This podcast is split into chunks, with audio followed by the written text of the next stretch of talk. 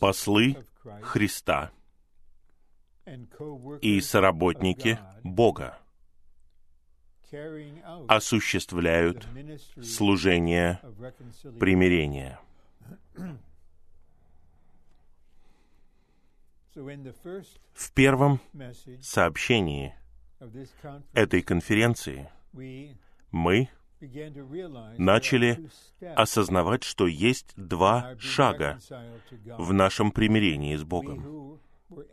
Мы однажды были врагами, не просто грешниками, не просто грешниками, а врагами.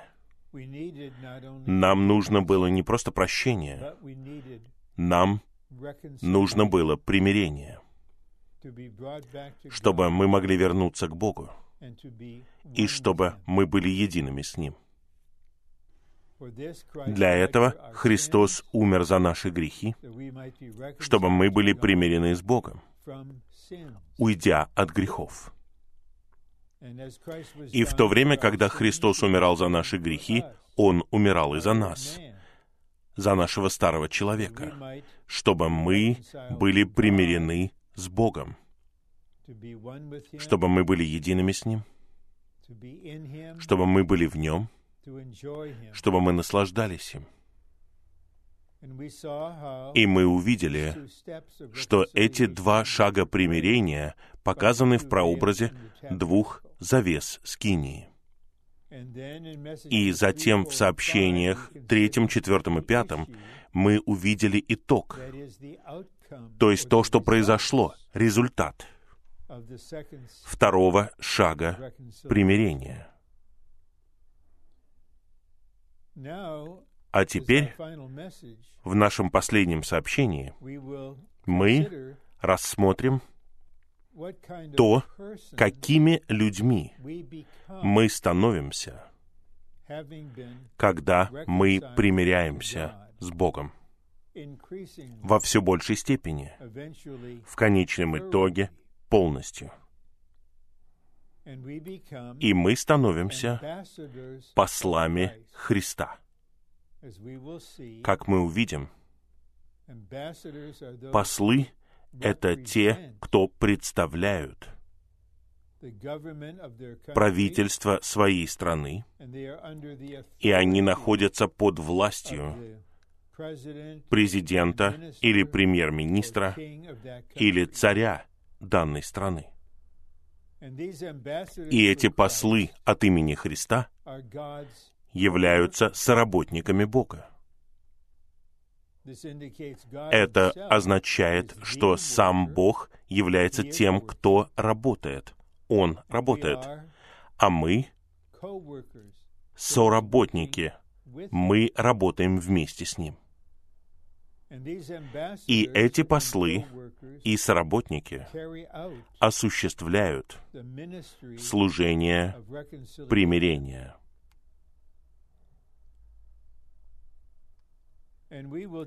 И мы очень много времени посвятим, особенно в первом разделе этого плана, тому, чтобы увидеть, что наш брат апостол Павел был послом Христа и соработником Бога. Но у меня есть некоторая обеспокоенность. Мы, возможно, думаем, ну, апостол Павел был выдающимся человеком,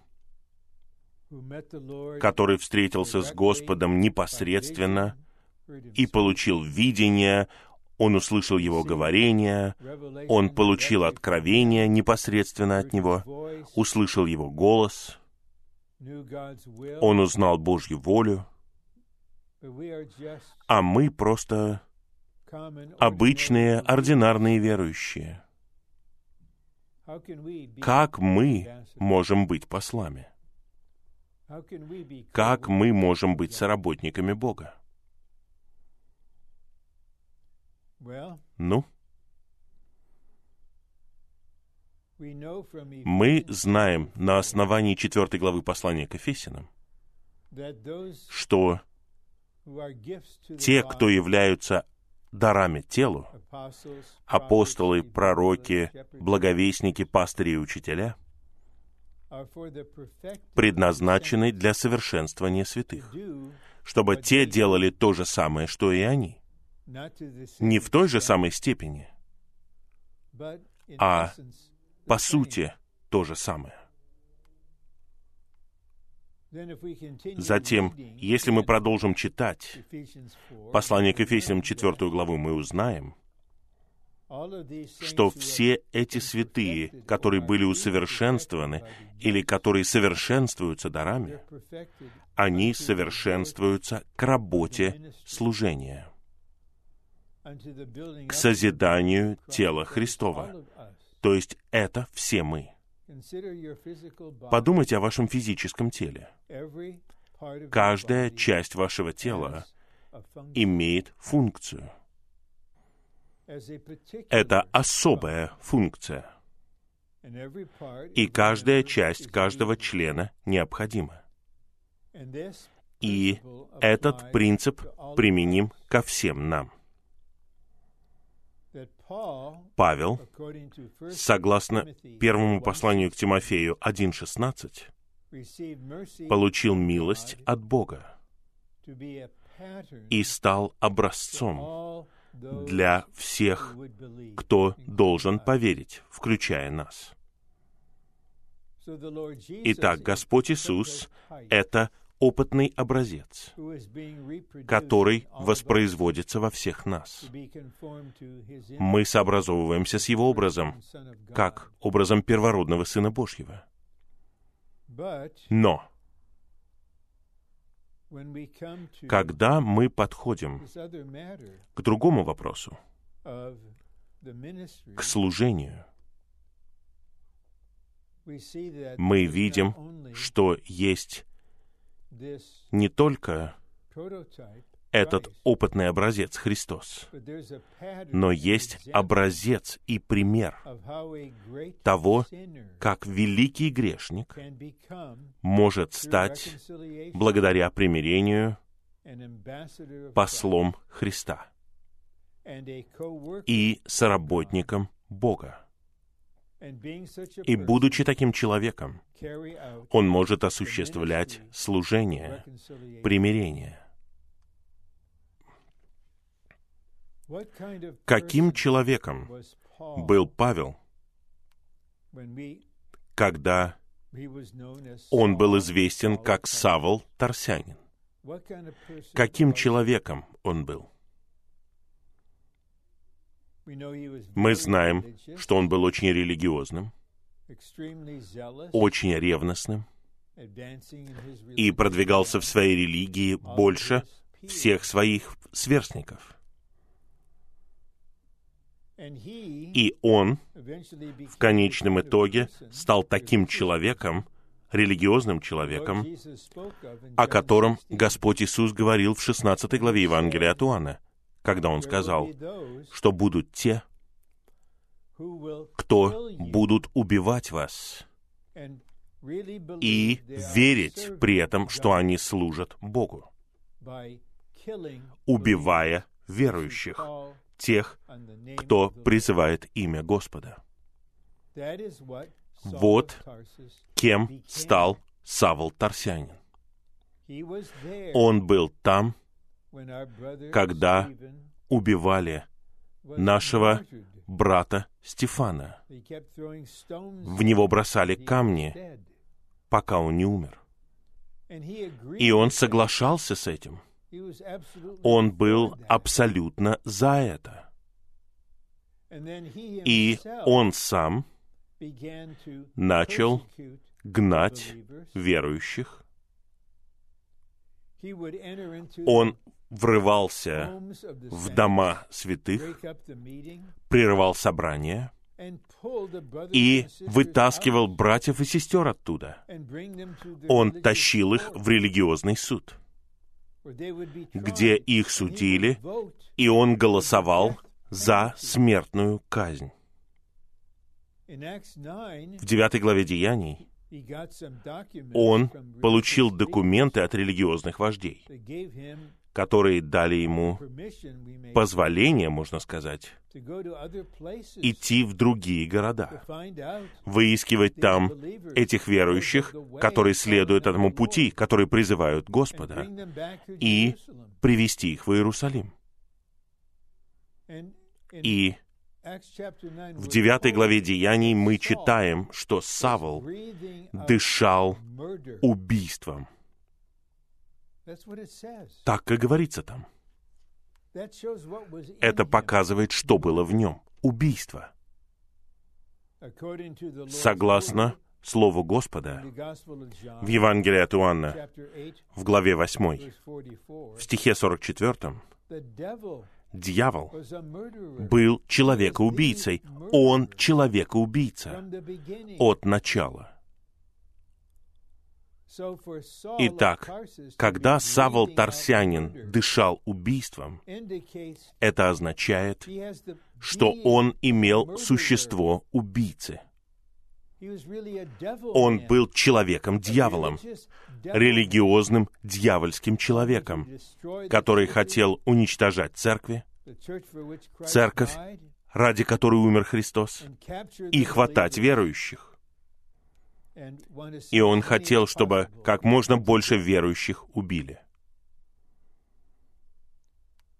В нашей падшей природе мы все такие же. Сатанинский элемент был введен в нас, и способность делать что-то против Бога, разрушительные вещи, неизмерима. Но ни один из вас не дышал убийством против кого-то, у кого есть взаимоотношения с Богом и с Христом. Итак, Павел называет себя наихудшим грешником, величайшим грешником. Если наш всевластный, мудрый, приготовленный и завершенный триединый Бог может сделать Савла Тарсянина послом Христа, разве Он не может это сделать со всеми нами? Мы не будем ездить в разные места, в Европу или куда-то еще, в разные города, воздвигать церкви, точно так же, как это делал Павел. Но в свою меру мы все можем быть послами Христа и соработниками Бога. Мы все совершенствуемся к работе служения. Поэтому, когда мы рассматриваем этот план, мы не просто узнаем кое-что о нашем брате, апостоле Павле. Мы узнаем то, что станет нашей личностью и нашим переживанием, когда мы примиряемся с Богом на втором шаге. А теперь мы переходим к плану. Первый римский пункт служители Нового Завета — это послы Христа. Я не знаю, какая женщина или какой мужчина являются послом Соединенных Штатов в Бразилии. Но совершенно точно посол есть. И этот мужчина или эта женщина, посол, был послан в Бразилию президентом Соединенных Штатов, чтобы представлять правительство Соединенных Штатов. И на самом деле даже представлять страну Соединенные Штаты Америки. И этот посол получил власть делать многое, исполнять определенные обязанности. И посол имеет власть, потому что он или она находятся под властью. И они представляют не себя, не осуществляют свои личные цели, а осуществляют то, что требует президент, то, что требуется от представителя, от посла. И вот чем являются примиренные верующие. Господь, возможно, не пошлет вас в другую часть земли, хотя это и возможно. Возможно, в этом году у нескольких человек из Бразилии появится бремя мигрировать в Португалию, чтобы воздвигнуть там и укрепить церковь в Лиссабоне или других городах. И тогда вы будете послом там. Но когда вы идете на работу, и у вас есть друзья, которые являются контактами благовестия или сотрудниками, вы можете быть послом ради них. Это предназначено для всех нас. Вопрос только в степени или уровне. Даже молодой человек в школе может быть послом. А теперь давайте посмотрим, кто такой посол и что он делает. А. Посол Христа — это тот, кто представляет Бога наивысшую власть во Вселенной, представляет Бога. Мы были сотворены ради этого. Мы были сотворены по Божьему образу. И мы были сотворены, чтобы представлять Его, чтобы иметь Его власть, которая передана нам, чтобы восстановить землю. Поэтому мы были сотворены. И теперь мы примиряемся на основании искупления и возрождения, чтобы быть представителями Бога. Первое. Бог дал Христу всю власть на небе и на земле. В Евангелии от Матфея 28.18 используется это выражение. «сын человеческий». Не просто Бог и Сын Божий, как единородный Сын, имеет власть. Бога человек Иисус в вознесении, Сын человеческий, Ему дана вся власть на небе и на земле. Нам нужно знать нашего Христа в этом аспекте. Вся власть на небе и на земле. Два. Господу необходимы послы на земле — которые способны представлять Его.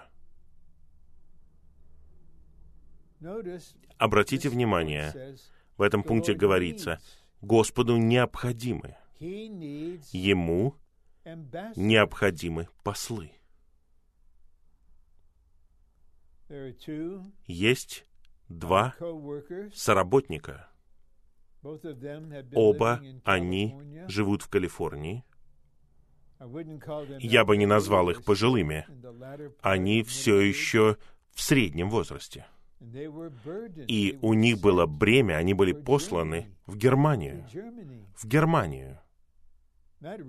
Не представлять Калифорнию, не представлять Соединенные Штаты, а представлять Бога. И они не говорили этого, они даже не думают так, но я засвидетельствую о них. Они точно способны. А какие необходимы для этого качества? Я бы отметил три. Первое — быть примиренным с Богом в огромной степени, примиренным с Богом. Во-вторых, выражать Бога через преобразованную душу и душу, которая находится под преобразованием. Они выражают не себя, свои мнения, свои взгляды, свои чувства. Они выражают Божьи мысли, взгляды, чувства, желания, намерения. И посол, представляющий Бога, имеет еще одно качество — Бога человеческое житие в жизни воскресения Христа. И все эти вещи развиваются в нас. Я не знаю ни одного посла Соединенных Штатов, которому было бы больше 90 лет. Нет такого требования, которое говорит, «О, если ты среднего возраста, у тебя недостаточно опыта, ты недостаточно глубокий, даже когда тебе 75 лет, ты только начинаешь быть пожилым». Нет. Это люди, у которых есть в определенной степени необходимые качества. Только Христос является абсолютно и совершенно способным. Господу это необходимо.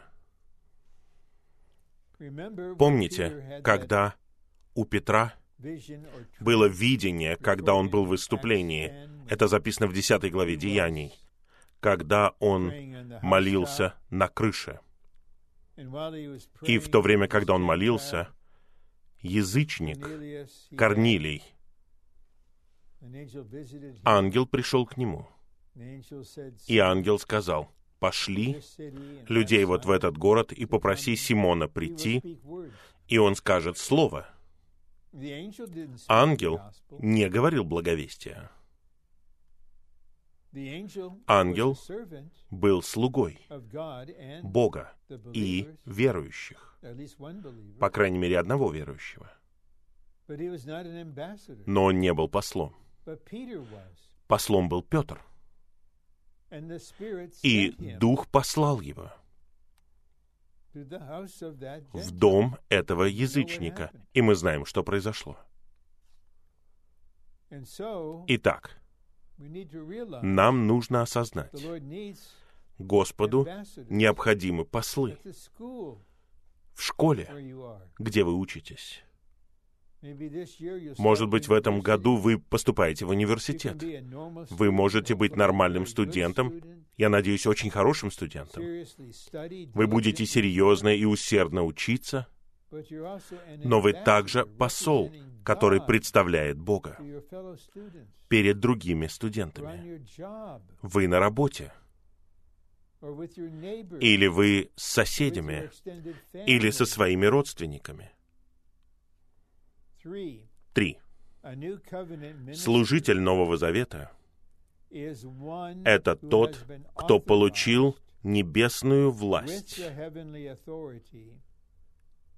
чтобы представлять наивысшую власть.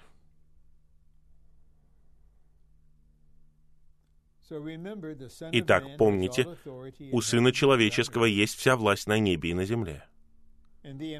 И посол получает власть. То есть ему дается небесная власть. Посол не имеет ее в себе. У нас нет власти в самих себе. Только Бог в Христе, как Сын Человеческий, имеет власть. И посол представляет наивысшую власть. Не просто представляет живого Бога, не просто выражает Христа. Людям необходимо услышать и увидеть и узнать, что есть власть во Вселенной. И мы представители того, кто имеет всю власть на небе и на земле. И Он дал некоторую власть нам, не для того, чтобы она стала нашей, а для того, чтобы мы представляли Его власть. Чего Господь требует? Что необходимо? Когда Анания был послан по-настоящему как посол к Павлу, мы теперь будем называть его Павел. Он представлял Господа. Поэтому он мог сказать, «Павел, встань и крестись, призвав имя Господа. Это власть». Извините. Ты должен креститься. Но в то время, когда ты крестишься, призывай имя Господа. Он хотел связывать и хватать любого, кто призывал имя Господа. А теперь тот, кто представляет Божью власть, требует от него. Не молчи. Призывай имя Господа. Это функция посла когда Господь явился Павлу по дороге, Павел задал два вопроса. «Кто ты, Господь?» Он сказал, «Я Иисус, которого ты гонишь». Второй вопрос. «Что мне делать, Господь?» Господь не сказал ему. Он сказал, «Встань, иди в город, и тебе будет сказано, что тебе делать. Итак, Павел встретился с властью. Он встретился с Сыном Человеческим, обладающим всей властью. И Сын Человеческий послал Ананию, который представлял его власть. Итак, Павел начал видеть, что есть власть в теле, которую представляют члены тела. Это посол. Под пункты А и Б апостолы получили поручение представлять Христа, чтобы осуществить Божий замысел. Итак, апостол имеет духовное понимание Божьего замысла. И в то время, как они представляют Бога как власть, они что? Осуществляют Божий замысел, Божье намерение, Божью волю. Они не просто там и говорят с людьми и представляют что-то. Они служат Господу таким образом, что как посол он осуществляет Божий замысел. Все члены тела являются представителями главы, его послами. Нам нужно верить в это. Все члены тела, вы разве не член тела? Тогда вы представитель главы, его посол. Хорошо. Давайте я приведу иллюстрацию на примере своего тела. Я сижу здесь, за столом, передо мной стоит камера. Но я знаю, что вы там, в моем сердце и в моем духе. Я обращаюсь к вам, я соприкасаюсь с вами при помощи слова. И теперь я человек, который живет в своем теле. И я хочу, чтобы часть моего тела выражала чувство, которое у меня есть. Я хочу, чтобы эти члены тела выражали мое широкое сердце. Поэтому мои члены делают вот так. Господь, которому я служу, имеет широкое сердце мои руки с моими запястьями и кистями и пальцами представляют меня, то, что я думаю, то, что я чувствую. Но давайте предположим, что кто-то разозлился, тогда он трясет сжатым кулаком и говорит «нет». Вы не должны так делать. Это члены тела, которые представляют власть того, частью тела которого он является. Иллюстрация несовершенная, но она показывает кое-что. Мы все находимся в теле Христовом. Мы все напрямую связаны с главой. Вот теперь голова говорит моей правой руке подняться. Она напоминает левой руке «оставайся там, где есть». Неважно, что ты хочешь сделать, я буду направлять тебя. И правая рука говорит, «О, мне здесь нравится, я выше, чем другие члены».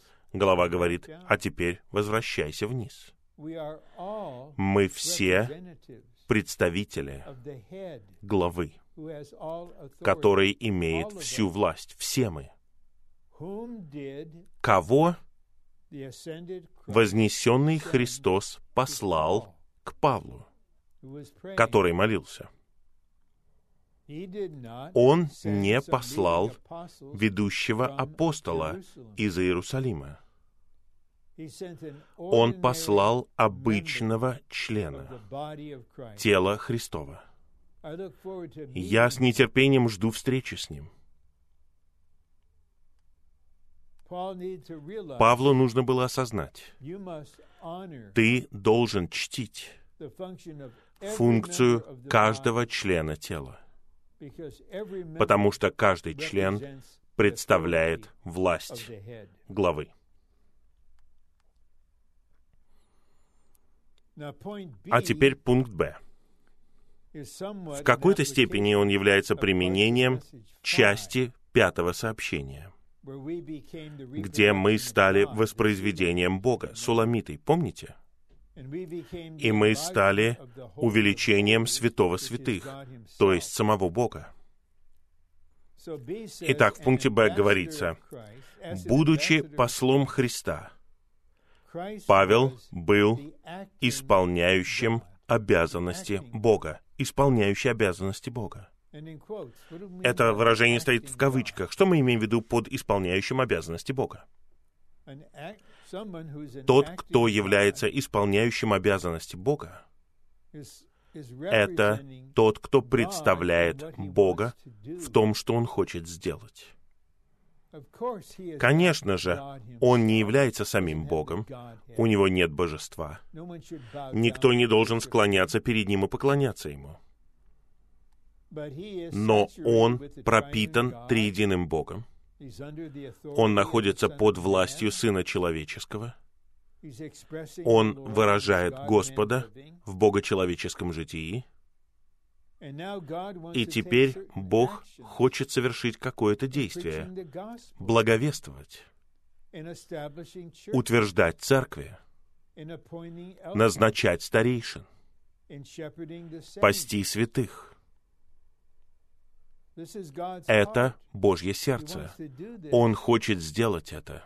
Ему необходим тот, кто будет представлять его, исполняя то, что делает сам Бог, невидимо. И есть примечание, в котором говорится о Елисее. По-моему, оно находится в третьей книге царств. Там этот пророк Елисей назван исполняющим обязанности Бога. И брат Ли говорит, все верующие должны быть исполняющими обязанности Бога. Мы все можем представлять Его, мы можем выражать Его. Первый пункт говорит, Павел был единым с Христом, чтобы быть исполняющим обязанности Бога и утешать верующих. Он говорит о Боге всякого утешения и воодушевления. «Я буду утешать вас», — он говорит, утешением, которым я был утешен Богом. Вам нужно утешение, вам нужно воодушевление. Бог — это Бог утешения, Бог воодушевления. Он живет во мне. А теперь Он утешает вас через меня. Я исполняю обязанности Бога, утешая вас. Два. Павел вел себя в прямоте Божьей, поскольку он был подражателем простого Бога и жил Бога. Один из аспектов Божьего существа таков он очень ясный, он определенный, он чистый и в каком-то смысле простой. Мы, люди, способны все усложнить. Я серьезно. Я никогда не сказал бы, что Бог сложный. В нем есть простота. Пусть эти люди узнают, что я забочусь о них.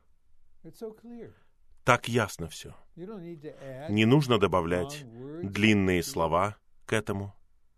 Бог за вас. Бог прощает вас. У Бога нежное сердце по отношению к вам. Три. Приход Павла к Коринфянам был приходом Бога как благодати. Помните, в Фессалониках, куда Павел и его соработники пришли как Бога-человеки, они благовествовали. Многие отвернулись от идолов к истинному Богу. Но религиозные люди разозлились были обеспокоены, они сказали, люди, которые перевернули весь мир, пришли и сюда. Они видели только, что пришли люди. Но пришел и Бог. Пришел Бог благодати. Пришел прощающий Бог. Живой Бог. Как? Через Павла и соработников потому что они исполняли обязанности Бога благодати, прощающего Бога, спасающего Бога. Четыре. Павел простил определенный проступок в личности Христа. Павел узнал, что брат полностью покаялся в своем грехе, он принял наказание, он вернулся к Господу, святые там простили его, и Павел сказал, «Вы прощаете, и я прощаю». Но в личности Христа, в выражении глаз Христа, давайте я сверюсь с Господом. Я просто могу заглянуть Ему в глаза, посмотреть Ему в лицо, и я знаю, что Он прощает этого брата. И я также прощаю. Это исполняющий обязанности Бога, который являет то, что Бог делает. Пятое. Павел умолял верующих кротостью и мягкостью Христовой. Итак, он умоляет, он не требует, он не повелевает, но он просит их с большим чувством, умоляет их. Каким образом? Кротостью Христовой и мягкостью Христовой. Помните, это был человек убийства раньше. Человек-дьявол, который дышал убийством. А теперь мы видим кротость и мягкость Христовой. Разве не было хотя бы несколько раз в вашей церковной жизни таких моментов, когда вам необходима была мягкость Христова, и вы встретились с ней? То, как кто-то говорил с вами, или молился с вами, или общался с вами, или даже просто проводил с вами время по-человечески, но при этом согласно Богу. Вы получили снабжение. Вы получили стимул следовать за Господом определенным образом. Из-за кротости никто не господствовал над вами, никто не принимал за вас решения, никто не требовал ничего от вас. Нет, кротость, мягкость Христова, Христова не из природной жизни. Шестое. Павел ревновал святых ревностью Божьей. В контексте здесь он говорит, «Я обручил вас Господу». Я пришел благовествовать вам, привести вас в божественный роман. И теперь я обручил вас Господу. И я ревную вас. Другие учителя приходят и пытаются увести вас в сторону, пытаются увести вас куда-то. Они подделки, они лжеучителя.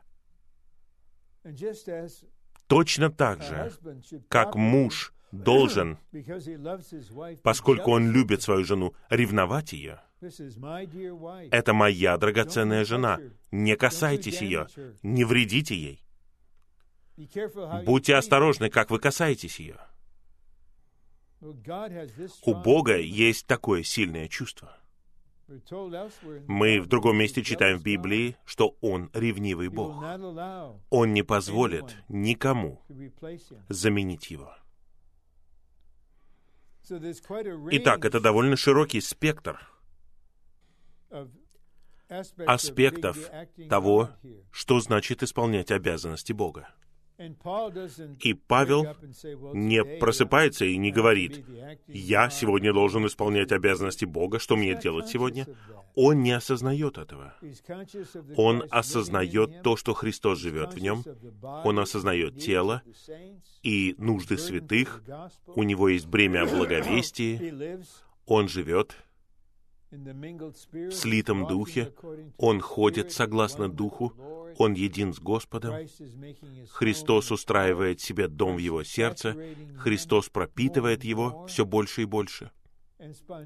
И естественным образом он представляет Бога, выражает Бога, и он исполняет обязанности Бога. И вы тоже. Вы будете такими же. Некоторые из вас уже такие в какой-то степени. А теперь, что касается второго момента. Служители Нового Завета — это соработники Бога. И будучи такими соработниками, они осуществляют служение примирения. Итак, все мы находимся в процессе примирения с Богом на втором шаге.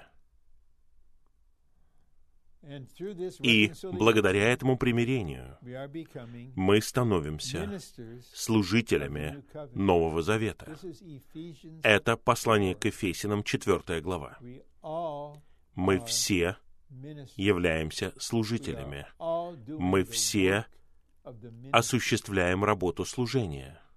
А теперь нам нужно осознать, что мы являемся Божьими соработниками. Он работает. В Евангелии от Иоанна, 5 главе, стихе 17, по-моему, Господь говорит, «Мой Отец работает сейчас, и я работаю». Отец в нем работал. Он исцелил этого человека. Он учил того человека. Он простил другого. И Павел являет его. Он делает ту же самую работу. И эта работа осуществляет служение примирения, которое состоит в том, чтобы привести грешника, неверующего, через первый шаг примирения и быть с ним, когда он или она крестятся. И мы слышим, как они призывают Господа, мы молимся вместе с ними. И мы можем быть служителями примирения друг для друга.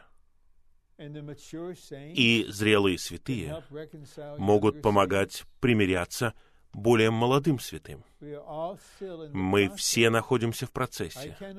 Я не могу еще сказать, что я полностью, совершенно примирен с Богом. Но я нахожусь в процессе вместе с вами.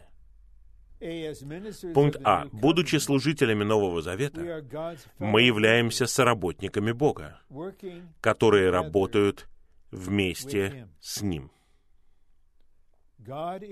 Бог работает.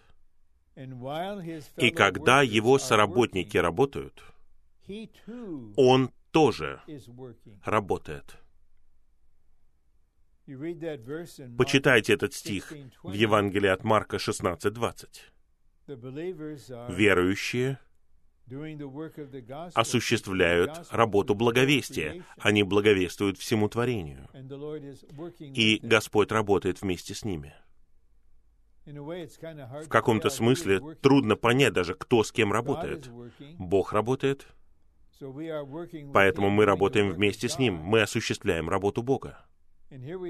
И вот мы работаем, мы благовествуем, работаем, чтобы воздвигать церковь. Работаем, чтобы проводить обучение для молодых людей. Работаем, чтобы проводить детские собрания. Работаем, чтобы проводить конференцию. Работаем, чтобы позаботиться о практических вещах, которые необходимы святым. И Бог работает вместе с нами — потому что мы Его соработники. Подпункт 2. Бог, вместе с которым мы работаем, это Бог воскресения. Следовательно, мы, как его соработники, также должны быть в воскресении. Это очень важный момент, связанный с переживанием. Мы не можем работать вместе с Богом согласно нашей природной жизни. Предположим, у кого-то много энергии, такое впечатление, что он никогда не устает. Я не знаю, как он может так работать. Но это не энергия жизни воскресения. У других есть такое умение, другое умение, они красноречивые, они хорошо управляют чем-то. Это замечательно. Вы можете получить хорошую работу в хорошей компании, но это всего лишь ваша природная жизнь. Нам нужно знать и переживать Христа как жизнь воскресения. Нам нужно знать Бога воскресения для того, чтобы работать вместе с Ним, как Его соработники. Потому что вся Его работа находится в воскресении.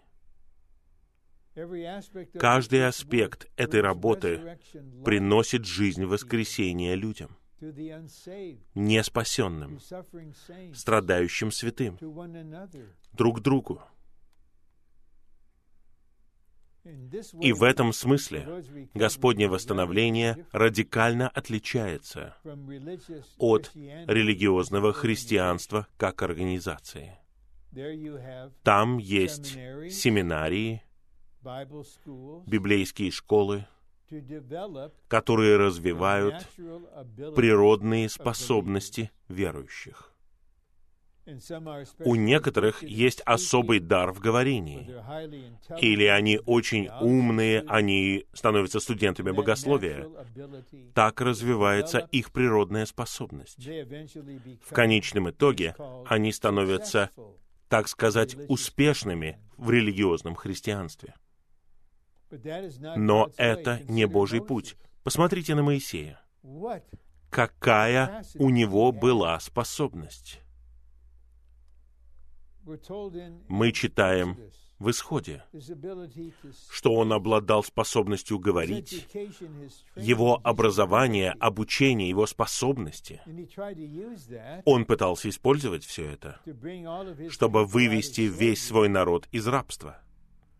И в итоге убил человека, убил. Ему необходимо было 80 семестров на полновременном обучении в пустыне. И когда его существо оказалось в воскресении, он мог работать вместе с Богом. Если мы хотим быть соработниками Бога, нам нужно увидеть, что Божья центральная работа состоит в том, чтобы внедрить себя в человека. Есть центральная работа Бога.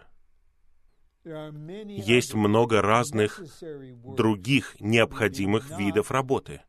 Мы не преуменьшаем их, мы не презираем их ни в коем случае. Благовествование — это поручение. Научение истине, пасторство святых, воздвижение церквей. Старейшинам необходимо управлять церквями, согласно Божьему управлению. Все это необходимые виды работы. Но настоящий соработник Бога знает, центральную работу Бога. Центральная работа Бога состоит в том, чтобы внедрить самого себя в человека. Когда Павел молился этой молитвой, записанной в третьей главе послания к Ефесянам, он раскрыл, что он осуществлял центральную работу Бога. Бог хочет, чтобы Христос устроил себе дом в вас. Он устраивает дом в вашем сердце. Это центральная работа. И я знаю, что у брата Ли многие десятилетия было бремя о том, чтобы мы увидели и узнали эту центральную работу и осуществляли вместе с Богом эту центральную работу. До какой степени мы видим, знаем, делаем это, только Господь знает. Итак, надлежащий приоритет состоит не в том, чтобы мы работали для Бога, а в том, чтобы Бог внедрял себя в нас.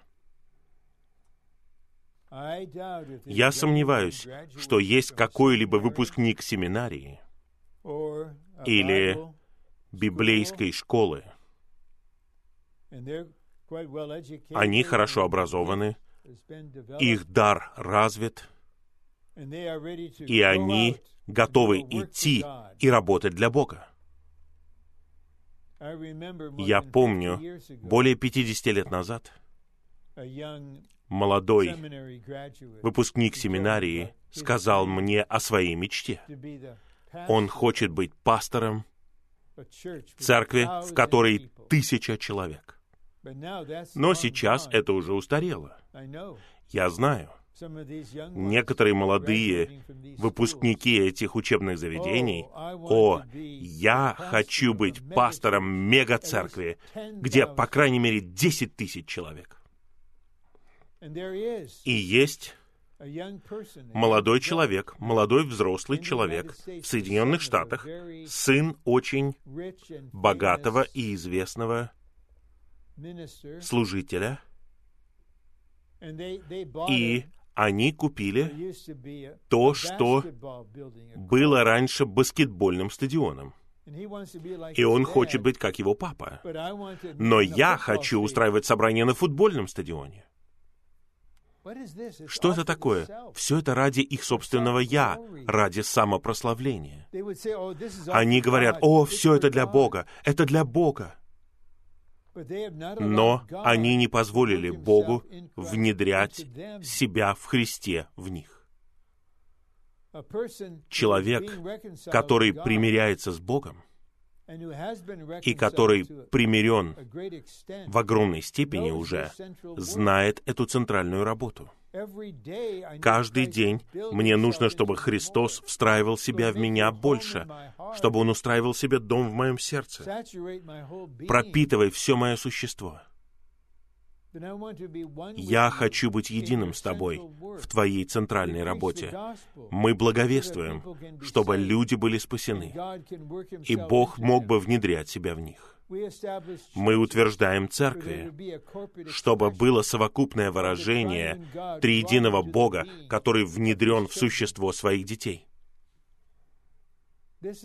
Это центральная работа. Все остальные виды работы предназначены для этого. Два. Принцип работы Бога состоит в том, чтобы обретать людей. И обретая их, получать возможность двигаться вперед.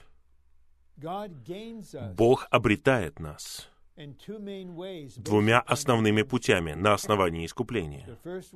Первый путь состоит в том, что Он примиряет нас с собой. Второй путь состоит в том, что Он встраивает себя в Христе в нас. Бог хочет обрести вас. Обрести вас. Тогда вы станете Его путем, благодаря которому Он может двигаться вперед. В деяниях используется это слово «путь», «люди пути». Но мы знаем из Евангелия от Иоанна 14.6, что Христос сказал «Я есть путь» в Отца. Это так и есть, только Он и есть путь. Но мы Его путь, чтобы осуществлять Его работу на земле. Мы работаем вместе с Ним. Три. Материал, при помощи которого Бог работает, это Он сам — и его намерение состоит в том, чтобы сделать себя нашим внутренним элементом. Это его центральная работа. И чем больше мы открываемся для него, как открытые сосуды, и активно выбираем позволить Ему внедрить себя в нас, тем больше мы сможем быть Его послами, которые представляют Его, и Его соработниками, которые работают вместе с Ним. Все это в жизни воскресения. В. Чтобы работать вместе с Господом в осуществлении служения примирения, нам нужно быть зрелыми в жизни, учить высоким истинам и быть едиными с Господом. И наша работа должна быть для Его тела. Я хочу спросить вас, тех из вас, кто знаком с историей последних 20 или 30 лет в Бразилии и Южной Америке, с той работой, которая осуществлялась там. Эти люди были послами Христа, соработниками Бога. Они осуществляли служение примирения. Они были зрелыми в жизни, кто-нибудь из них. Человек может достичь 98-летнего возраста с человеческой точки зрения, но при этом не быть зрелым в жизни. Учили ли они в вершине истины? Нет, они смеялись над ней. Были ли они едины с Господом в своей работе? Была ли эта работа ради тела, тела Христова? Нет, она созидала царство с иерархией. И люди, которые утверждали, «Я правитель над этой страной, я правитель над той страной», а вот это величайший царь, он там, он выше меня.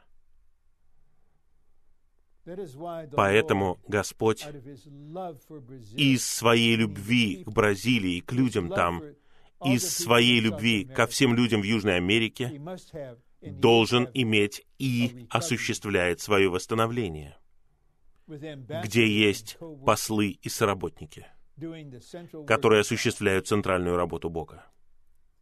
Пункт Г. Как соработники Бога, мы должны осуществлять только одну работу по всей земле. Одну работу. Делать Божьих избранных, искупленных и возрожденных людей существами в Новом Иерусалиме. Вот наша цель. Жена Агнца, святое святых, святилище Бога, Царство Божье. А последние два пункта достаточно прочитать. Согласно прообразу столпов в Скинии, если мы хотим осуществлять служение примирения, нам нужно быть отождествленными с распятым Христом. Столбы, на которых держалось первое заграждение, Братли отмечает в жизнеизучении исхода. Это настоящие благовестники, те, кто проповедует Евангелие. Благодаря их благовествованию, благодаря их любви к людям, многие спасаются. Люди проходят прямо через них в святилище. А зрелые святые, старейшины, соработники, сестры, зрелые в жизни, они являются столбами, на которых держится вторая завеса. Они отождествлены с Христом, который умер за них. Это фактическое, действительное переживание. И в будущем Господнее восстановление повсюду, хотя эта конференция сосредоточена на Бразилии, нам потребуются эти два вида столбов. Те, кто благовествует, благовестники. И те, кто переживает крест более глубоким образом. Они были сокрушены. Они переживают распятого Христа. И через них люди входят в Бога. Они примиряются с Богом. Четвертое. То, до какой степени мы можем привести других к Богу и в Бога, всегда измеряется тем, где мы находимся по отношению к Богу. Чем больше мы в Нем, тем больше мы можем примирять других, приводя их в Него. Я снова отмечаю, мы большая семья. Мы как человеческая семья, где есть очень пожилой пра-пра дедушка, его сын, дедушка, его сын, отец и много детей разных возрастов. Это картина церкви. Но все мы до какой-то степени были возвращены к Богу. И многие-многие святые возвращаются все больше в Бога. Итак, мы можем приводить других туда, где мы находимся сами. Но мы не можем приводить их дальше того места, где находимся мы. Брат Ли, когда он был с нами, был намного дальше нас. И он продолжал идти вперед. Поэтому не было никаких преград. Любой, каждый мог идти вперед благодаря его служению.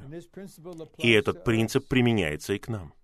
Неважно, где вы, вы можете приводить кого-то туда, где вы находитесь. Вы, возможно, сестра, которой 15 лет. Вы услышали, по крайней мере, часть этого сообщения. Может быть, я привлек ваше внимание ненадолго. Вы можете привести подругу, одноклассницу Господу. Это возможно. И в будущем вы сможете приводить других в Бога.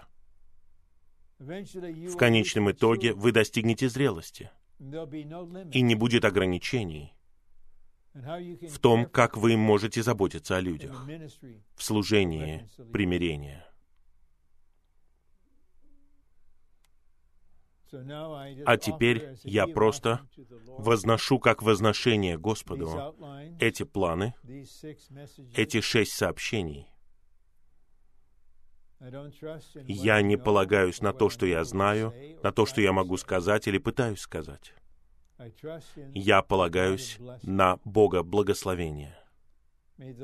Пусть Господь благословит свое Слово, пусть Его рука последует за Словом, Пусть Господь обильно благословит всех святых и все церкви в Бразилии. Пусть Господь благословит всех святых и все церкви по всему континенту Южной Америки. Пусть мы все движемся вперед в служении примирения.